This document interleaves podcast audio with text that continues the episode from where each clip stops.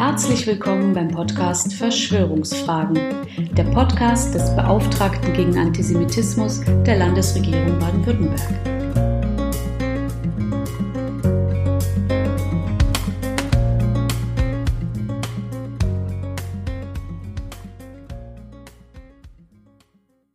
Herzlich willkommen zur neunten Podcast-Folge von Verschwörungsfragen.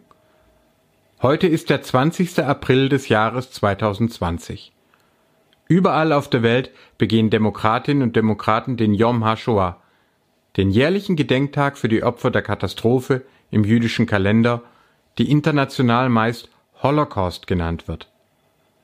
Sandra Simovic, die engagierte Generalkonsulin Israels für Süddeutschland, und ich haben uns dazu auch heute ausgetauscht. In diesem Jahr fällt der Gedenktag aber nach dem globalen Kalender auch mit dem Geburtstag von Adolf Hitler am 20. April 1889 in Braunau in Österreich zusammen. Und überall auf der Welt werden Antisemiten dem von ihnen weiter als Führer verehrten gedenken. Das ist die Konstellation, die wir alle aus dem 20. Jahrhundert kennen. Antisemiten seien auf der Rechten vor allem Neonazis, die Hitler verteidigen und den Holocaust leugnen und auf der Linken sogenannte Antizionisten, die Israel für alles Elend der Welt verantwortlich machen. Doch mit dem Aufkommen des Internets hat sich die Spirale des Hasses längst weitergedreht. QAnon-Kultisten gehören zur schnell wachsenden Strömung des libertären Antisemitismus, den international zum Beispiel Alex Jones und im deutschsprachigen Raum Digitalaktivisten wie Oliver Janich, Xavier Naidu und Tillmann Knechtel seit Jahren verbreiten. Noch einmal.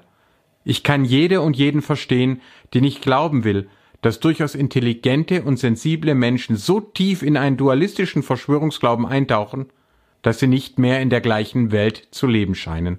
Aber das Internet hat ein Finden, gegenseitiges Bestärken und schließlich Verstärken von Verschwörungsmythen so sehr erleichtert und beschleunigt, dass dies auch in Deutschland, Österreich und der Schweiz Abertausende erfasst hat. So finden Sie das von mir im Folgenden vorgestellte Buch Die Rothschilds, eine Familie beherrscht die Welt, flankiert von Dutzenden unterstützender Rezensionen auf Amazon und als Hörbuch bei Audible sowie als PDF zum Online-Abruf.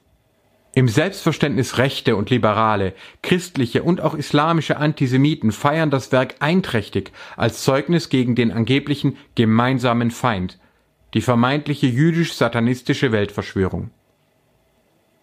Die digitale Radikalisierung findet nicht irgendwo statt, sondern vor unser aller Augen, seit Jahren auch auf Deutsch. Und auch weil sich immer noch Digitalkonzerne auf libertäre Grundsätze berufen, verdienen Antisemiten mit dieser Verbreitung von Hass und Verschwörungsmythen auch bares Geld. Steigen wir also am konkreten Beispiel hinab in die Wahnwelt des Dualismus, in dem alles Übel einer angeblich jüdisch-satanistischen Weltverschwörung zugeschrieben wird.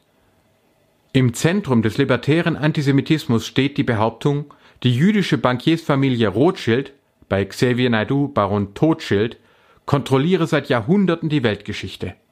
Der Zweite Weltkrieg und der Holocaust müssen dabei gar nicht mehr gerechtfertigt oder geleugnet werden. Vielmehr habe Hitler selbst im Dienst der jüdischen Weltverschwörer gestanden und in ihrem Auftrag auch Millionen von Jüdinnen und Juden ermordet. Damit habe er nach dem Willen der Zionisten unzählige Leben rituell geopfert, um die Auswanderung von Jüdinnen und Juden nach Palästina und die Gründung des Staates Israel zu erzwingen. So heißt es bei dem 1987 in Filderstadt geborenen Tillmann Knechtel 2014 Zitat Das Ziel der Rothschilds ist eine Weltregierung, die aus Israel gesteuert werden soll. Der erste Schritt zum Tempel war die Schaffung des Zionismus als mächtige politische Bewegung. Der zweite Schritt waren Pogrome in Russland, um die dort ansässige jüdische Bevölkerung zur Flucht nach Palästina zu bewegen.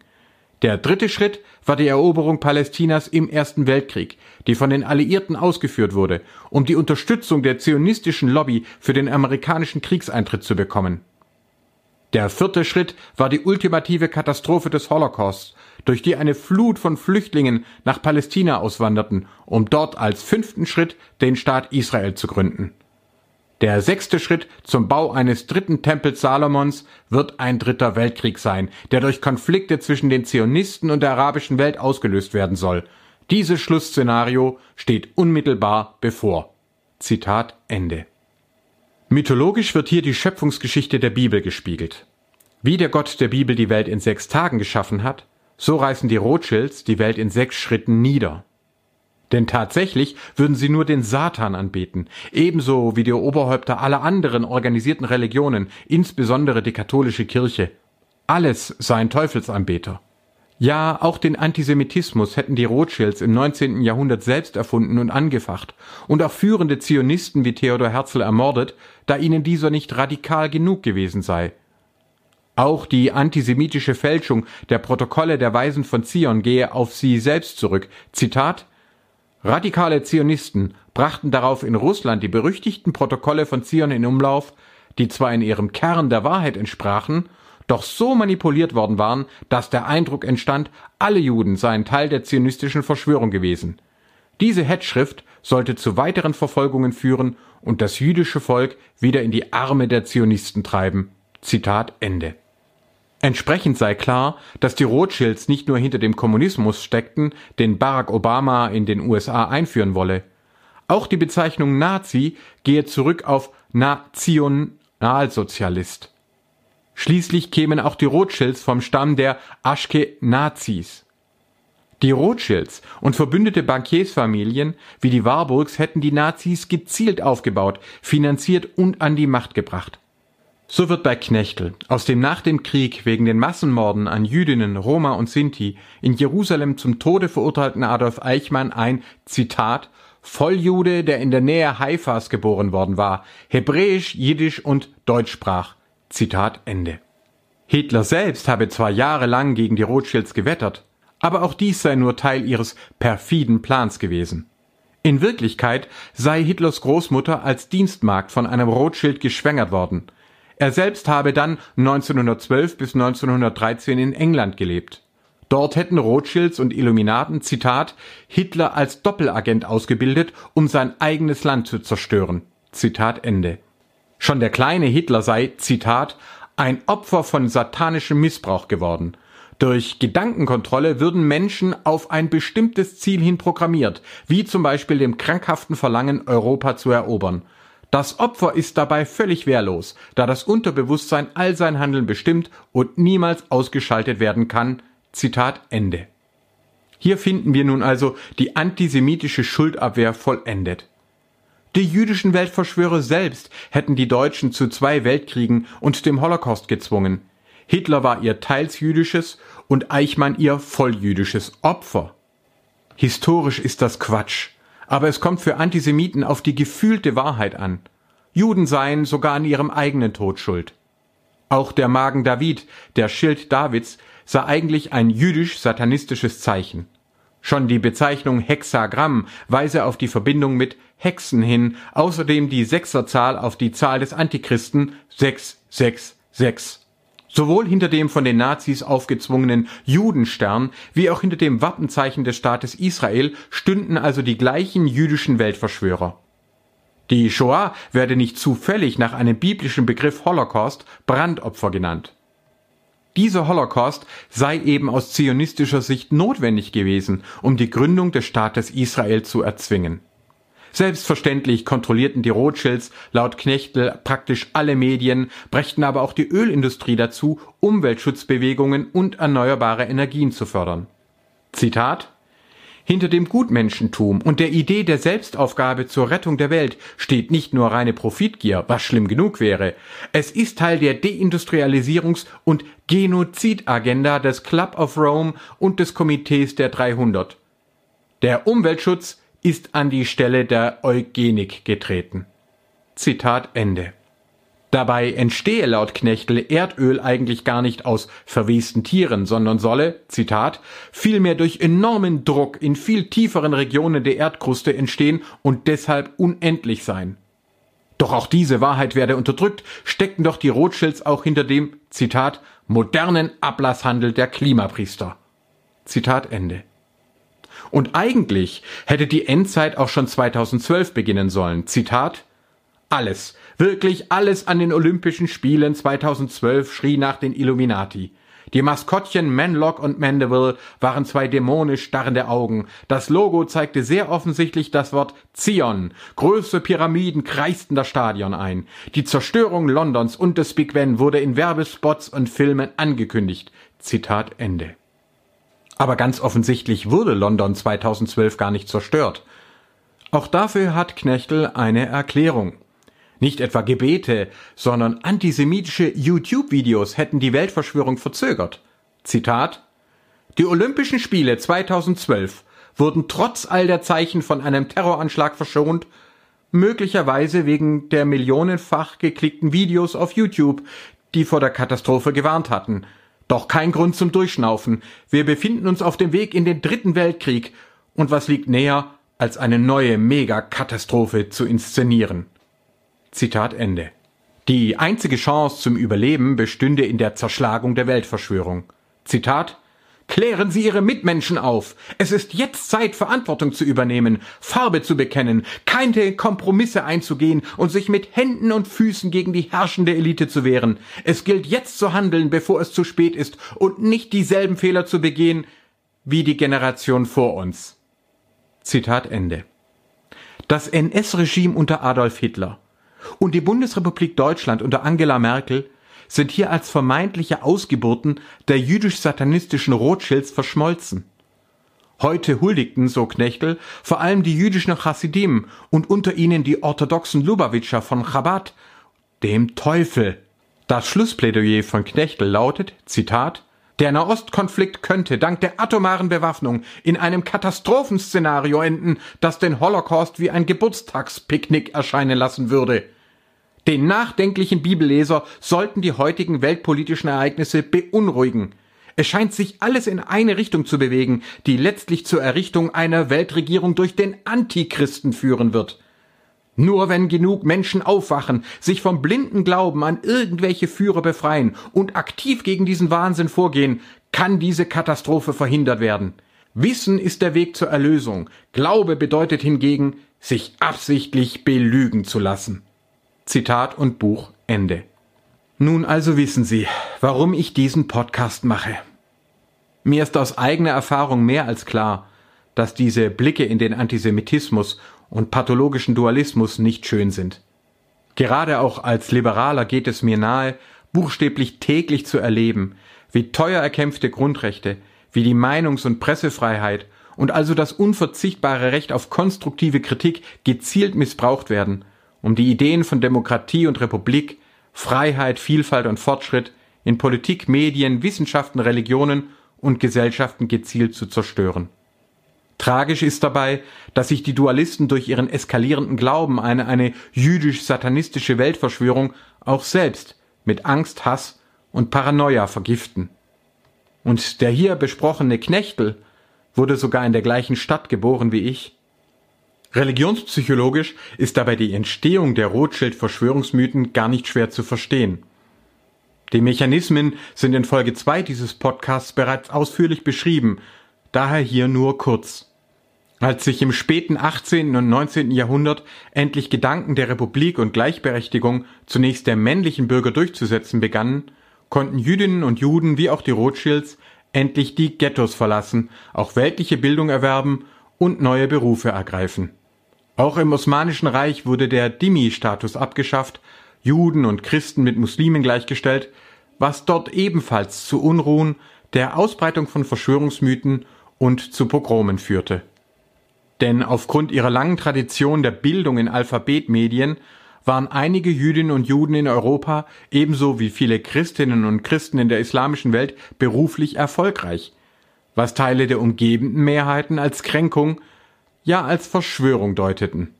Die gleichen Rassisten und Antisemiten, die Juden gerade noch die Abschottung in Ghettos vorgehalten hatten, empörten sich nun über vermeintliche Unterwanderung und forderten, die Aufsteiger wieder wie früher zu diskriminieren. Es ist das gleiche Argumentationsmuster, das deutsche arabischer Herkunft wie Dunja Hayali und Ayman Masiek auch heute erleben. Wer erfolglos bleibt, dem wird Parallelgesellschaft vorgeworfen. Wer aber prominent geworden ist, wird der Verschwörung bezichtigt. Genau dies geschah der Familie Rothschild, die seit dem 16. Jahrhundert im Frankfurter Ghetto nachzuweisen sind. dem 1744 in der Judengasse geborenen Meyer Amschel Rothschild war es zunächst noch verboten, Grundbesitz außerhalb des Ghettos zu erwerben. Doch er sah die Chancen der Emanzipation und baute als Münzhändler eine Bank auf. Seine Nachfahren wurden wohlhabend, in Österreich und England sogar in den Adelstand erhoben.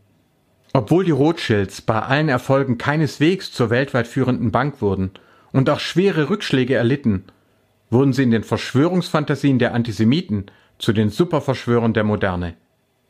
Im rechten und im libertären Antisemitismus sind sie das bis heute. Auch ein kleiner Teil der jüdischen Bevölkerung lehnte die Emanzipation und Assimilation aus den Ghettos ab und beharrte auf der Bewahrung der Traditionen. Das ist der Grund, warum ultraorthodoxe Gruppen bis heute die vor allem osteuropäischen Trachten des Städtel tragen und versuchen, sich von weltlicher Bildung und dem Arbeitsmarkt fernzuhalten. Während sich einige dieser Gruppen, wie der hier erwähnte Chabad, inzwischen zum Staat Israel bekannt haben und entsprechend den vollen Hass der Antisemiten abbekommen, lehnen kleine extreme Gruppen wie die Satmaris und Netorei Karta bis heute auch die Gründung Israels als demokratischen Nationalstaat mit Gewaltenteilung ab. Auch sie werden von Antisemiten beispielsweise bei den Al-Quds-Demonstrationen gerne als Kronzeugen angeführt. Das Argument ist dabei letztlich wiederum rassistisch. Geborene Semiten könnten doch gar keine Antisemiten sein. Ich habe versucht, in Folge 3 diesen Fehlschluss und auch die fatale Fehlbenennung von Verschwörungsmythen als Verschwörungstheorien aufzuklären. Was ist meine Prognose für die nahe Zukunft? Eine große Zahl ursprünglich libertärer Antisemiten glaubt tatsächlich, in einer Endzeit zu leben, die durch Donald Trump zerschlagen werde. Die Radikalisierungen werden dabei derzeit durch die Coronavirus-Krise noch einmal verschärft. Gleichzeitig aber wenden sich immer mehr noch nicht so tief im Antisemitismus verstrickte Menschen von den bizarren Verschwörungsfantasien ab und wenden sich wieder seriösen Wissenschaften, Politikerinnen und Medien zu. Dass dieser Podcast hier trifft und wirkt, bestätigte sinnigerweise Oliver Janich. Er warf mir nach Folge 7 via Twitter und Telegram vor, Kindermörder zu beschützen, den lächerlichen Vorwurf des Antisemitismus zu erheben und etwas zu verbergen. Die üblichen Beschimpfungen und Drohungen durch oft neu angelegte Troll- und Fake-Accounts folgten. Nichts ist mehr freiheitlich an dieser pseudolibertären Spielart des Dualismus. Wie sich der christliche Antisemitismus gegen die Wurzeln des Christentums wendet, so der libertäre Antisemitismus gegen die Wurzeln des Liberalismus. Wer allen Ernstes eine jüdisch-satanistische Weltverschwörung verkündet, hat die Religionsfreiheit, die Meinungsfreiheit und die Gewaltenteilung bereits aufgegeben, von der Vernunft ganz zu schweigen. Wenn oder sobald sie könnten, würden libertäre Antisemiten jeden Widerspruch durch Gewalt ersticken. Dass Reichsbürgerfan Xavier Naidu mit Andreas Gabalier herzergreifend über die sogenannte Meinungsfreiheit singt, um in anderen Songs mit Gewalt zu drohen und eine Referentin der Amadeo Antonio Stiftung vor Gericht zu verklagen, sagt viel aus. Auch in den sogenannten Ibiza-Videos kann jeder sehen, wie ein FPÖ-Vizekanzler gegenüber einer vermeintlichen russischen Oligarchin bereits von der Machtergreifung und Gleichschaltung der Medien träumte. Verschwörungsschwurbler wollen Freiheit für genau eine Meinung, ihre eigene. Während die libertär antisemitische Gefahr in Österreich, Italien und Thüringen für den Moment gebannt erscheint, greifen sie andernorts die bestehende Gewaltenteilung bereits massiv an. So in Ungarn, den Philippinen, Polen, Brasilien und den USA. Und selbstverständlich versuchen einige, wie in Folge 8 dargestellt, auch den Coronavirus Covid-19 einer jüdisch geführten Ärzteverschwörung zuzurechnen. Ich rechne also leider mit endzeitlicher Verzweiflung, Wut und vereinzelt auch Gewalt, vor allem durch QAnon-Anhänger und radikale Islamisten. Und auch danach werden verbleibende Antisemiten wiederum beginnen, das Scheitern auch dieser Bewegung als Teil der jüdisch-satanistischen Weltverschwörung zu deuten. Erst wenn noch mehr Internetkonzerne, Richter und Staatsanwältinnen, Medien und Politikerinnen die Gefahr erkennen und antisemitische Machwerke und Trolle konsequent von den Plattformen bannen, kann die digitale Radikalisierung gebremst werden. Dass Amazon und Audible Autoren wie Tillmann Knechtel scheinbare Seriosität verleihen und auch noch mit ihnen Geld verdienen, finde ich beschämend. Machen Sie sich gerne selbst ein Bild vom Antisemitismus Und betrachten Sie beispielsweise die dutzenden Kommentare des Accounts Dietrich von Bern auf meinem Wissenschaftsblog Natur des Glaubens. Die jüdisch-satanistische Weltverschwörung, der antijüdische Rassismus, es ist alles digital öffentlich ausformuliert da. Erst wenn schon Kinder wie auch interessierte Erwachsene die notwendige Bildung erhalten, um in den Herausforderungen einer multimedialen Welt auch emotional zu bestehen, wird die Anhängerschaft der Antisemiten nachhaltig schrumpfen. Wenn Sie sich über die wissenschaftlich seriös erforschte und überaus interessante Geschichte der Rothschilds informieren wollen, empfehle ich die Werke von Frederick Morton und Niall Ferguson. Einen lesenswerten Einblick in Antisemitismus und magisches Denken bietet der Religionswissenschaftler Johannes Kretschmann. Und einen herausragenden Einblick in die Jahrzehnte, in denen der Rothschild-Verschwörungsmythos eskalierte, bietet Götz Ali in seinem Europa gegen die Juden 1880 bis 1945. Er weist nach, niemand würde gezwungen zu hassen. Antisemitismus wächst auf Bildungsneid und Minderwertigkeitskomplexen. Und das ist auch noch ein Jahrhundert später der Fall. So bin ich in Gedanken heute bei allen Menschen, die Yom HaShoah in der Hoffnung begehen, dass solche Morde nie wieder geschehen. Denn der Holocaust wurde nicht durch eine Rothschild-Verschwörung verursacht, sondern durch jenen uralten Verschwörungsglauben, der auch heute wieder in einer weiteren Variante tobt. Vielen Dank für Ihre Aufmerksamkeit. Bitte bleiben Sie gesund. Haben Sie Fragen, Anregungen oder Ideen für weitere Themen? Dann schreiben Sie uns gerne unter beauftragter-gegen-antisemitismus.stm.bwl.de. Bis zum nächsten Mal.